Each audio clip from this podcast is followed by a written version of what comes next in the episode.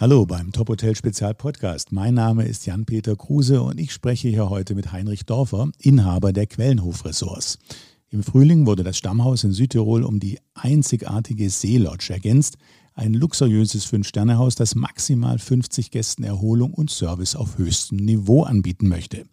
Der Name lässt es erahnen, Wasser spielt hier eine Hauptrolle, sodass einige Gäste von einem unvergleichlichen Südsee-Feeling fast wie auf den Malediven sprechen. Heinrich Dorfer verrät uns, warum Gäste heute bereit sind, sehr viel Geld für einen Urlaub auszugeben und was das mit der Gesundheit zu tun hat. Ein neues Luxusverständnis könnte der Grund dafür sein. Außerdem verrät Heinrich Dorfer, dass man am Ende ohnehin alles für die Familie tut. Aber hören Sie selbst.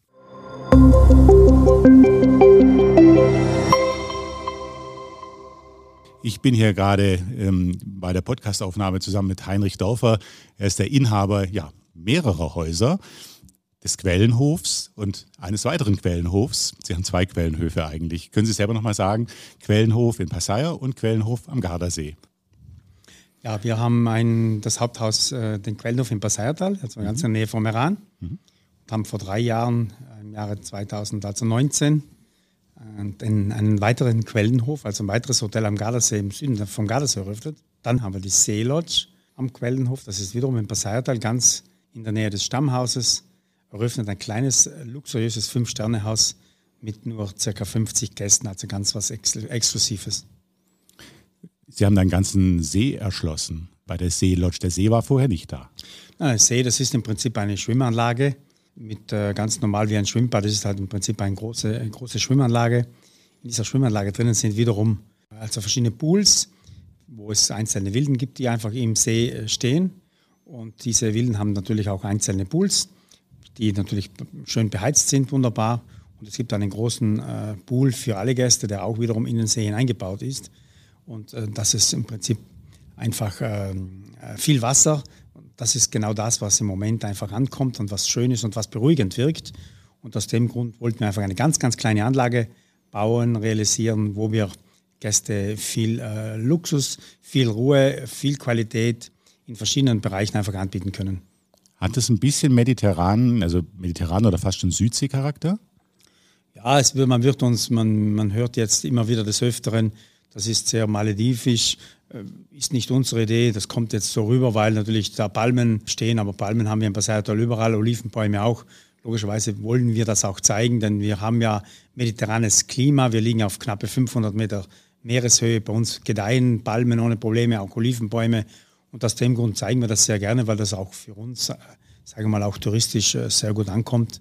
Und hat natürlich einen südlichen Charakter, das Ganze, muss man ganz offen sagen, ja. Sie haben ein relativ, äh, ja doch hohes Tempo im, im Ausbau ihrer, ihrer Häuser.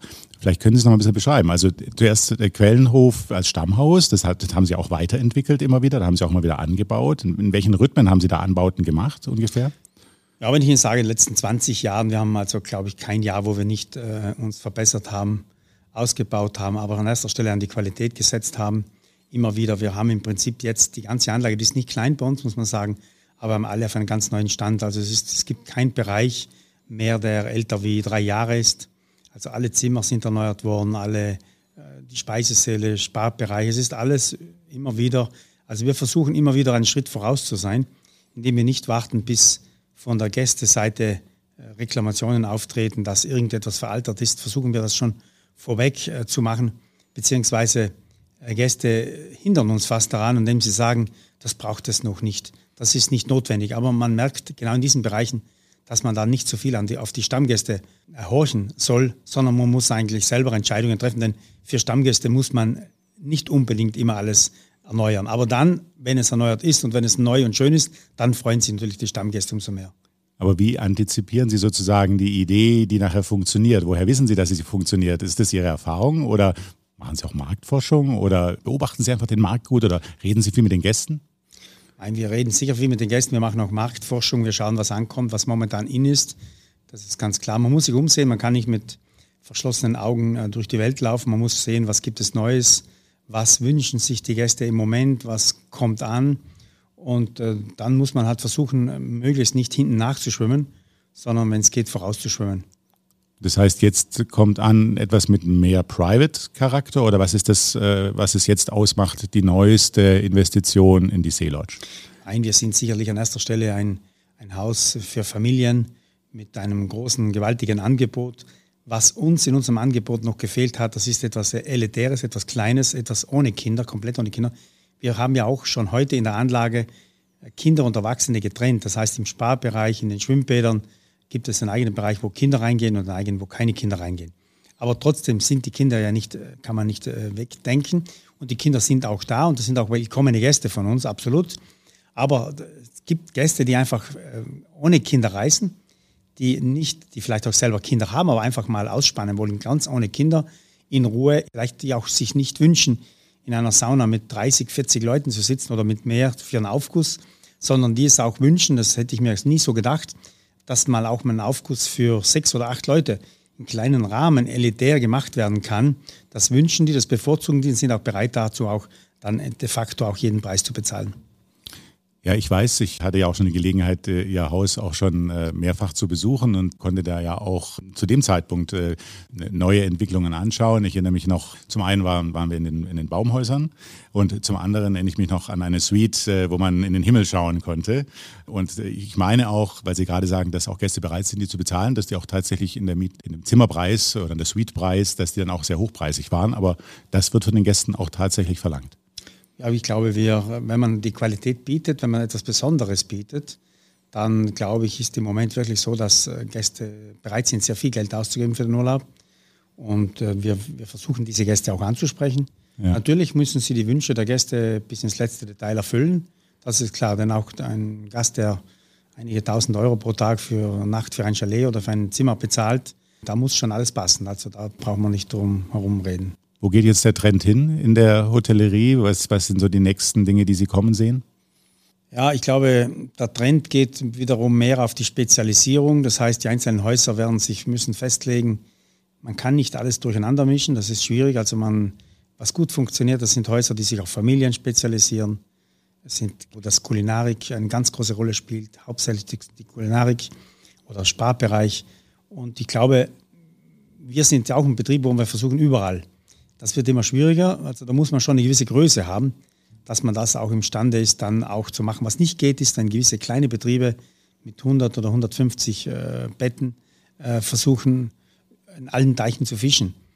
Dann ist man nicht Fisch und nicht Fleisch und das ist dann ganz, ganz schwierig. Also wenn Sie eine gewisse Größe haben, können Sie das ein bisschen, bisschen teilen, ein bisschen, ähm, bisschen auseinanderhalten. Ansonsten würde ich jedem empfehlen, äh, lieber äh, sich auf etwas zu spezialisieren und diesen Markt dann anzusprechen, dann das hat Erfolg. Mhm.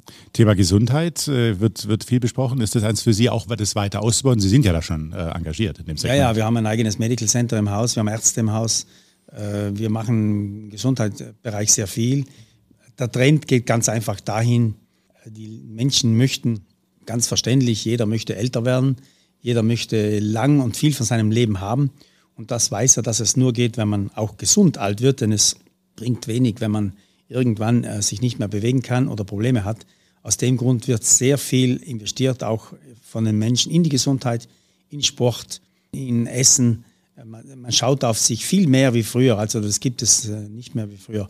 Die Leute geben auch sehr viel Geld dafür aus, weil sie wissen, dass es heute Leute gibt, die mit 70 und mit 80 und noch älter ein wunderbares Leben führen können, äh, müssen auch Glück haben, das gehört auch dazu, denn alles kann man nicht irgendwo kaufen. Das geht nicht, denn wenn Sie heute irgendeine eine spezielle Krankheit plötzlich da haben, man muss ein bisschen Glück im Leben haben. Und wenn Sie dann Glück haben und dann noch ein bisschen auf sich schauen, denn das Problem ist für viele, die nicht auf sich schauen. Weiß ich, das in vielen Bereichen möchte ich jetzt nicht, nicht stadeln, nicht, aber wenn jemand drei Packungen Zigaretten raucht am Tag und, und jeden Tag Alkohol trinkt und jeden Tag einfach schlecht, dann ist das halt vorprogrammiert, dass es irgendwann halt dann äh, der Körper nicht mehr hergibt und irgendwo dann Probleme bereitet. Und das kann man, das tut man sich selber. Und da braucht man niemand anderes. Was anderes ist, wenn etwas dazukommt, äh, wo man nicht dafür kann. Und äh, aus dem Grund, da kann man aber etwas vorbeugend machen, indem man eben versucht, äh, zumindest das Leben so zu gestalten, dass man möglichst von gewissen Krankheiten, von, von gewissen Problemfällen, die auf einen zukommen, eben möglichst verschont bleibt. Ich habe es am Anfang angesprochen gehabt, Sie haben sehr viele Projekte jetzt nacheinander gemacht und die, die leiten Sie ja im weitesten selber oder koordinieren Sie selbst. Was machen Sie selbst für Ausgleich, um, um genau das auch zu erreichen? Ausgleich, ich bin einer, der sehr viel Sport macht. Da kann noch so viel Arbeit im Büro liegen und äh, liegen bleiben auch letztendlich. Also ich gehe fast täglich, äh, mache ich mein Laufpensum von 7, 8, 10 Kilometer. Also ich gehe sicherlich fünfmal die Woche, mache ich meine 40, 50 Kilometer in der Woche. Ich spiele Tennis, ich spiele auch Golf gehe gerne Golf spielen. Golf macht mir sehr viel Spaß. Da ist man natürlich dann vier, fünf Stunden unterwegs. Aber für den Ausgleich äh, was ganz Tolles, finde ich. Ich würde sonst nie fünf Stunden in den Bergen rumlaufen zum Wandern. Das würde ich nicht machen, weil ich nicht der Mensch bin, wobei das sehr gut wäre. Also wandern, wenn jemand gerne wandern geht heute in der Natur, das ist was Schönes. Wenn jemand vier, fünf Stunden, sechs Stunden ähm, wandern geht und das zweimal die Woche, das ist das Beste, was man machen kann. Nur das würde ich nicht machen. Wandern würde ich nie fünf Stunden am Stück, das wäre mir schon zu viel.